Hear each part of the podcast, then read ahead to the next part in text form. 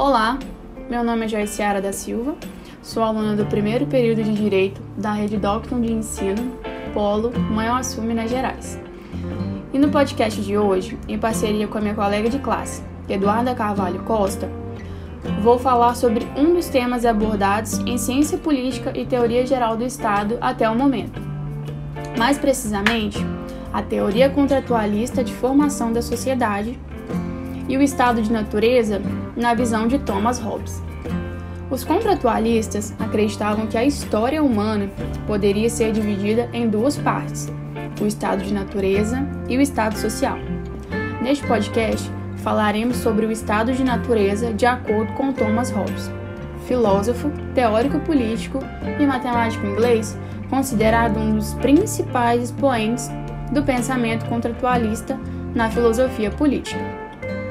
Primeiro, precisamos entender o que é estado de natureza, que, segundo a teoria contratualista de formação da sociedade, é o momento anterior à formação da sociedade, onde, de acordo com Thomas Hobbes, é um estado onde há uma guerra de todos contra todos, onde a lei que vigorava era a lei da mais forte. Um exemplo para ilustrar o estado de natureza é a posse de terras não tendo normas que assegurem o direito de propriedade privada. Qualquer um pode tomar posse através do uso de força e violência, não levando em consideração o estado de sofrimento ou fraqueza do outro. No estado de natureza, o homem é o lobo do próprio homem. Com isso, Hobbes queria dizer que o homem possui uma essência cruel que o torna egoísta, um ser que só pensa em si próprio indo contra a lógica religiosa cristã da época, que descrevia um homem como bom, apresentando o pensamento revolucionário para a época. Para se passar do estado de natureza para o estado social, existe uma espécie de contrato social.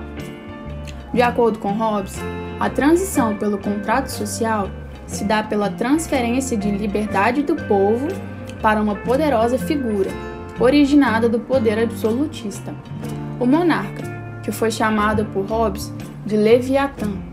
Trata-se do Estado que se materializa no próprio rei e que será responsável por organizar e administrar o caos gerado pelo estado constante de guerra em que vive o homem e garantir um mínimo de liberdade para cada indivíduo.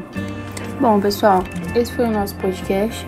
Esperamos que você tenha absorvido um pouco de conhecimento acerca do tema e até a próxima!